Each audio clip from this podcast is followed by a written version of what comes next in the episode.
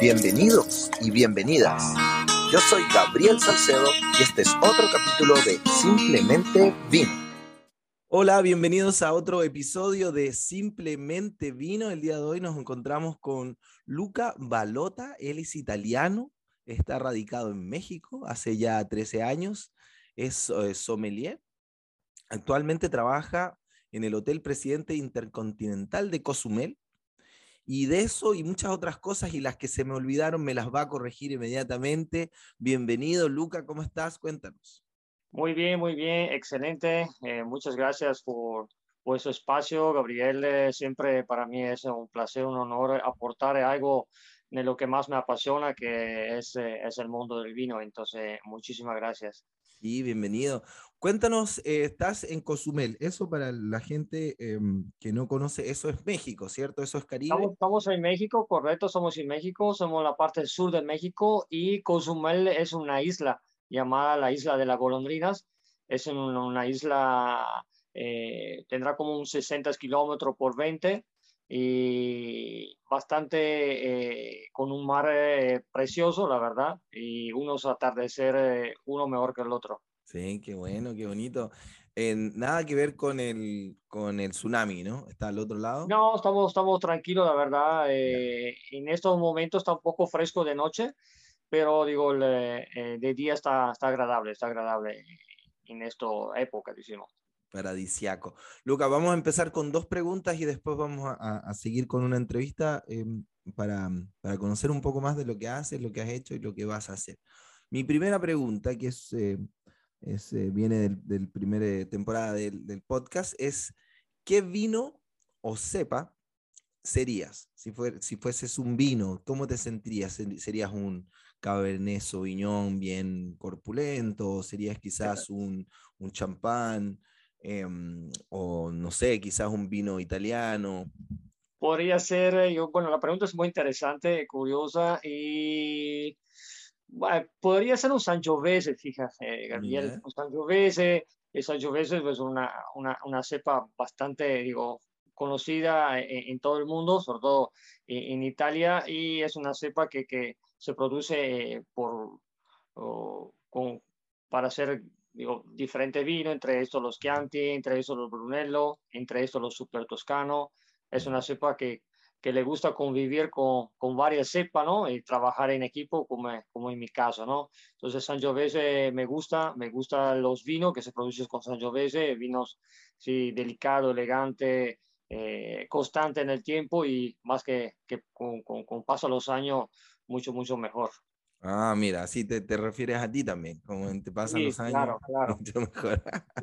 Oye, y claro, la experiencia también funciona. Perfecto, me gusta mucho la idea. Oye, ¿y con quién y dónde te tomarías un vino? Ah, estamos haciendo ficción, ¿no? Puede ser con alguien que no esté con nosotros, puede ser el futuro, puede ser el presente. ¿Con quién te tomarías un vino? ¿Dónde?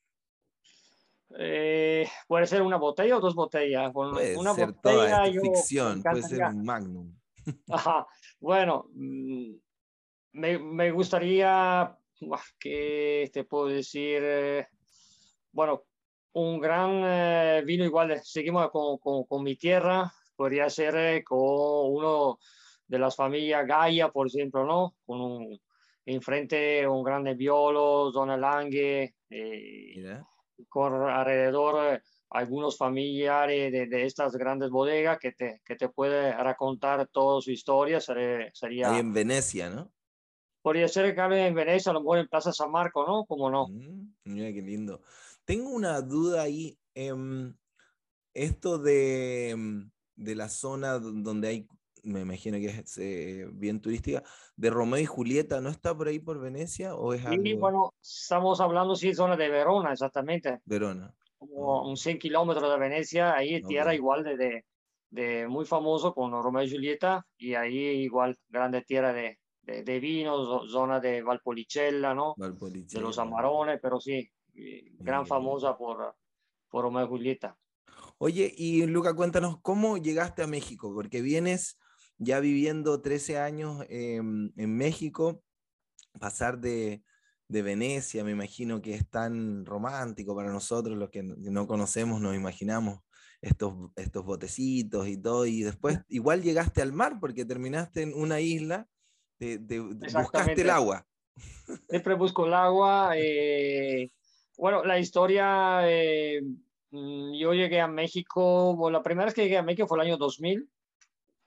Y después, bueno, mi esposa es mexicana, entonces nos conocimos, eh, decidimos de vivir siete años, un poquito más de siete años, siete años y medio en Venecia.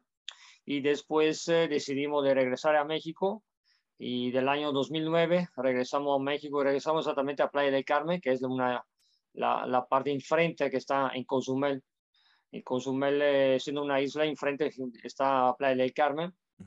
Y ahí empecé un poco, después de mi trayectoria en Italia, empecé con la escuela de hotelería, después trabajé varios años en un hotel eh, eh, cerca de, de, Venecia, como a 15 kilómetros, hotel de, una familia Poppy. Llegando a México, trabajé en varios hoteles, eh, fui varios años también como gerente de restaurante eh, italiano justo en playa. Y después me dio la oportunidad de llegar a esta isla con esta compañía que se llama Grupo Presidente, donde hay un hotel de lujo, la verdad, eh, en todos los sentidos es una eh, zona de, de, resorts, para los que no conocen, esa zona ahí en, de Playa del Carmen hacia Tulum, y creo, bueno, para arriba también, hay mucho resort para Cancún, y me imagino cuando llegaste no estaba tan, no había tanto resort, me imagino, pienso que era un poco menos de lo que hay ahora, ¿no? Decimos que ya en el 2009 ya empezaba las construcciones, ya empezaba bastante, eh, bastante hoteles, ¿no? Después, en 10 años, ya sí construyeron muchísimos hoteles en la, en la Riviera Maya, ¿no?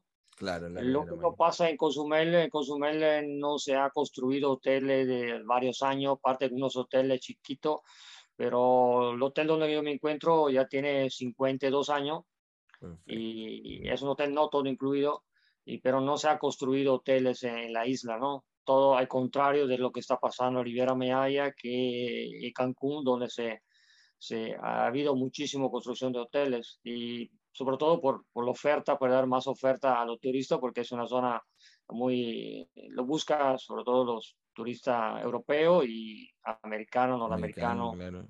Ahí está la, la, pirámide, ¿no? Hay uno... Hay Chichen Itza, exactamente, muy famosa, muy famosa. ¿no? Por la forma. Oye, ¿y este shock eh, ¿Sentiste un shock cultural? ¿Tú te viniste con esposa mexicana o la conociste en México? ¿Cómo no, no conocí, no conocí México. Mi esposa es mexicana, pero no conocí mi México. Ya, entonces, eh, ¿no te pasó que pasar de las pastas a, comer eh, los, los tacos con la mano y no, no, te, no te hizo un shock ahí alimenticio o lo, lo aceptaste inmediatamente? Cuenta. Bueno, al principio todavía sí tengo algunos ingredientes que no, no, no, no, todavía, no no encuentro. unas harinas. La, la, la, la, gastronomía mexicana es un poco vasta, ¿no? Y de repente cuando tengo ganas de comerme algunos platos de Italia, sí encuentro, encuentro varias opciones, ¿no? Entonces, eh, de repente sí, uno extraña, ¿no? Pero la verdad, México te da, ofrece muchísimo, ¿eh? La verdad.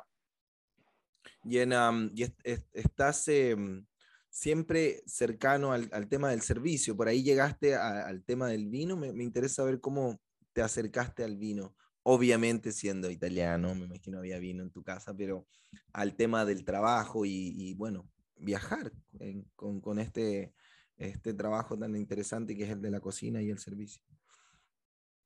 Sí, el acercamiento del vino, bueno, fue en Italia, fue un poco, sí, eh, curioso porque a, la época, me recuerdo bien la época, yo casi no tomaba nada de vino, casi cero, decimos que cero de vino. Y me recuerdo que en el hotel donde se trabajaba en Italia se empezó a construir eh, como una idea de hacer una, una carta de vino y se necesitaba una persona que podía seguir este programa. A mí en la época me gustaba, pero no, no he probado casi nada de vino y entonces los dueños me, me, me inscribí en un curso de la Asociación Italiana Sommelier y ahí a poco a poco fue creo que una de las mejores opciones de mi vida. Me, me, me encontré esta, esta gran pasión y, y, lo voy ir cultivando porque es una pasión la que la tiene que cultivar eh, todos los días, ¿no? Y, en Italia he tenido la oportunidad de probar eh, 90% de vino puro italiano, donde hemos encontrado la, la otra parte del mundo aquí en México, donde uno puede encontrar eh, muchísima variedad de, de, vino y ahí siguiendo con, con, mi pasión. Yo en el tema de, mm, del vino estu, estuvimos con mi esposa en, en, también en un resort ahí en México. Eh, y me pasó, siendo nosotros grandes eh, bebedores responsables de vino, que mm, el clima no me daba para tomar tanto vino. Quizás, y eso que, que, que, mm, por lo menos yo gusto de los vinos delgados, más bien naturales, que no tengan tanto peso, pero no me daba tan la, la necesidad de, de, de, acompañarlo con comida.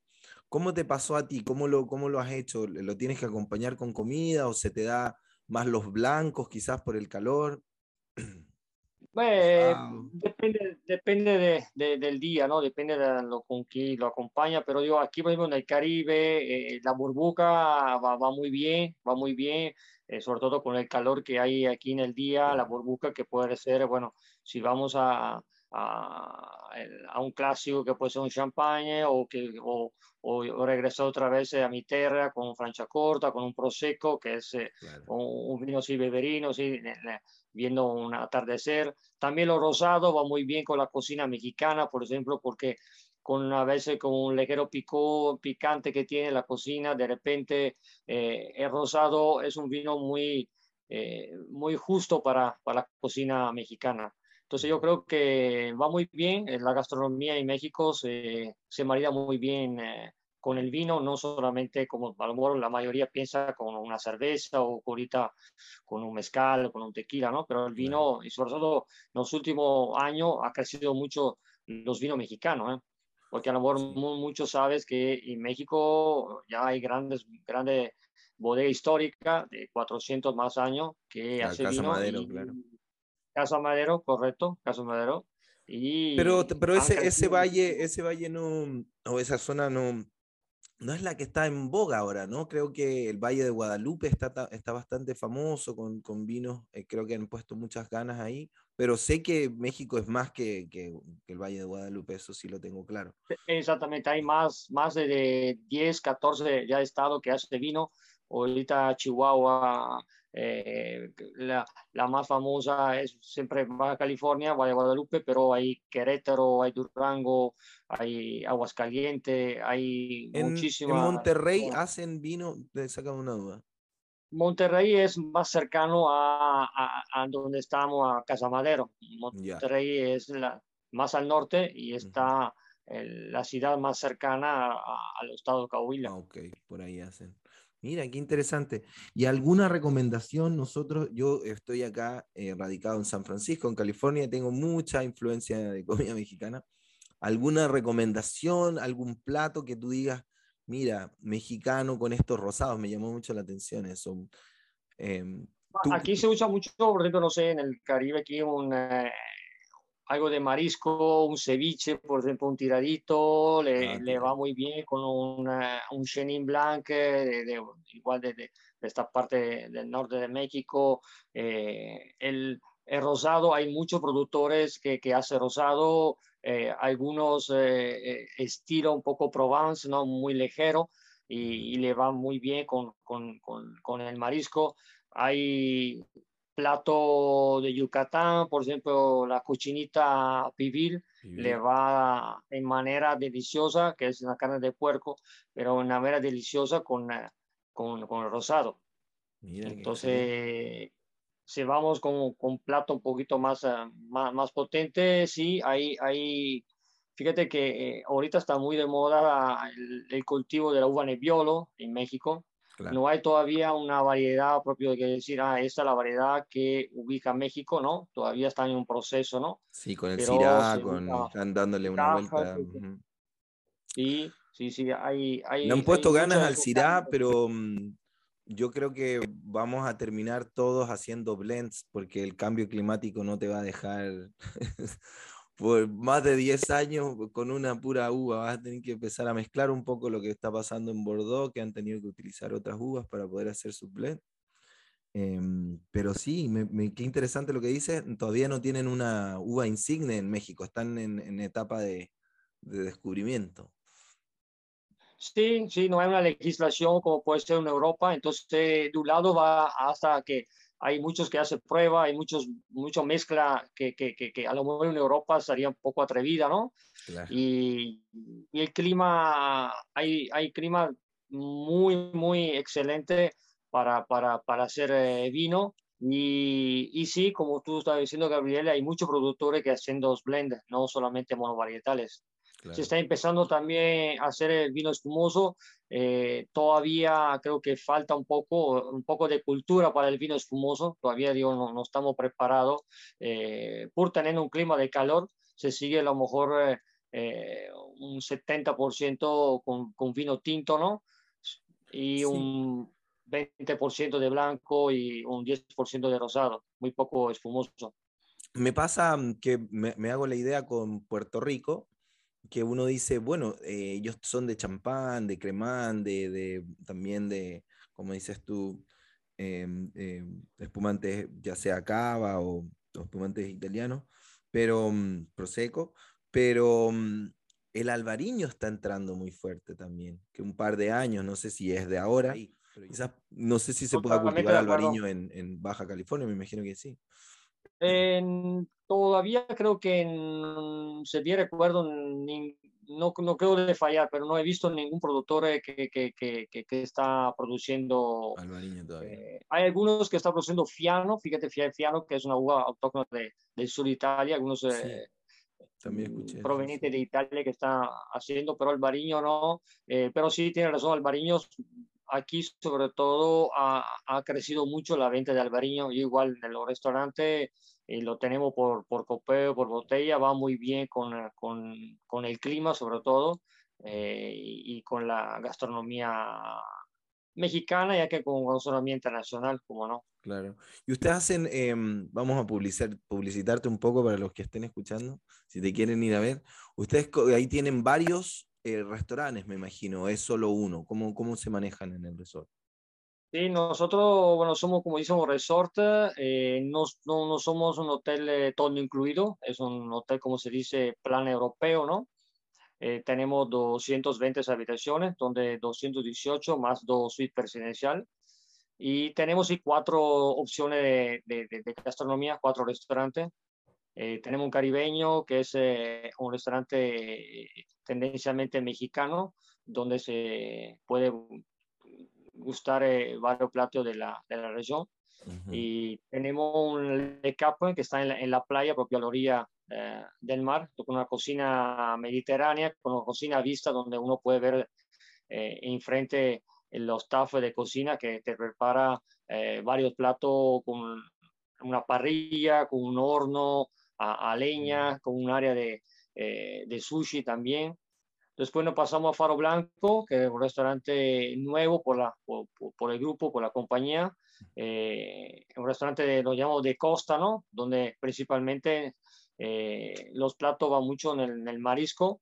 sin embargo, con varias especialidades también de, de, de, un par de pasta hecha, hecha en casa y y con un toque un poco con curry, con unos ingredientes un poco ah, de costa de, de Asia. Y nos pasamos al Alfredo de Roma, Trattoria, un clásico de la cocina eh, italiana, ¿no? donde el, el plato como eh, estrella es la, la, famosa fettuccine Alfredo, servida en, en frente al cliente y acompañada con eh, eh, una, una, una, selección de vino que estamos alrededor de 380 etiquetas. ¡Wow!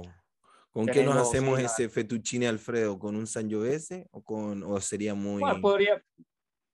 Eh, eso es, un, es un, un, plato con bastante cantidad de, de, de mantequilla y con crema. Sí, mm, puede ser también con un, o un nebbiolo, me gustaría, ¿por qué no?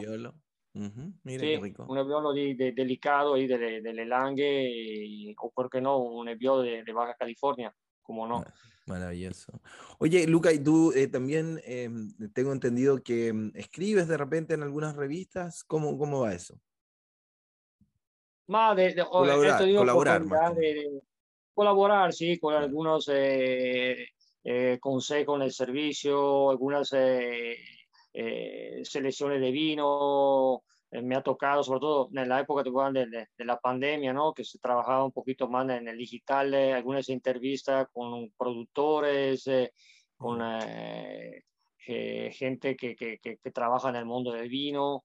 Y es un hobby, ¿no? No es que sea una, un hobby transmitido igual por la, por la pasión de, de, la hotelería de, y del vino, ¿no? Y Luca, ¿qué, qué nos depara el, el, el, futuro? Siendo que es tan incierto ahora con esto del COVID, pero mm, soñando, ¿te gustaría tener tu propio restaurante? ¿Para dónde va, eh, Luca? ¿En qué está? ¿En qué está? Eh, claramente uno siempre va en crecimiento de la carrera. Me gusta mucho la, la, la, la, hotelería, la verdad. Eh, tener un restaurante propio, sí, es, es creo que es siempre una, una, una buena opción. La hotelería me, me gusta y, la verdad, llegando a México hemos crecido mucho de la parte y, y mi parte, sí. Eh, teniendo más opciones de, de, de, trabajo. Y ahorita en la compañía que estoy, la verdad, he tenido posibilidad de, de tener eh, mucho crecimiento, hemos tenido varios, varios premios, como te comentaba, ya tenemos dos restaurantes con dos Copa Wine Spectator y una Copa Wine Spectator, ahorita entregamos los documentos para eh, llegar también a Faro Blanco con, con dos Copa Wine Spectator y en México tenemos el Alfredo en, la Ciudad de México que tiene tres copas, que es el único restaurante en México, en América Latina, a tener estos premios. Entonces, igual eh, luchando para tener esos reconocimientos juntos claramente a, a, mi equipo de trabajo, porque claramente, como todos sabemos, solo no podemos llegar a, esto, a estos grandes metas. Y, y, sí, teniendo siempre eh, los, pies en, la tierra y, trabajando día a día. Qué maravilloso. Bueno, déjanos las redes sociales para saber dónde te pueden eh, buscar, escribir la gente. De cualquier manera, nosotros vamos a dejar aquí, aquí abajo, va a estar escrito eh, los datos de él para que se puedan comunicar y quizás, no sé, lo vayan a ver si están por ahí. Tenemos bastante gente que nos escucha en México, en Baja California. Así que mm, probablemente, y harto americano que viaja para allá, así que te pueden, te pueden ir a saludar. Claro, claro. Bueno, en Facebook me encuentro como Luca Balota, con mi nombre, en eh, Instagram como Lune31. Perfecto. Bueno, eh, saludo para tu esposa. ¿Cómo se llama tu esposa? Mi esposa se llama Nelly. Nelly, Nelly le agradecemos a Nelly que te, mantuvo en México. Nosotros te vamos a ir a, ver con mi esposa también pronto. Aquí están bienvenidos. Vamos, pronto.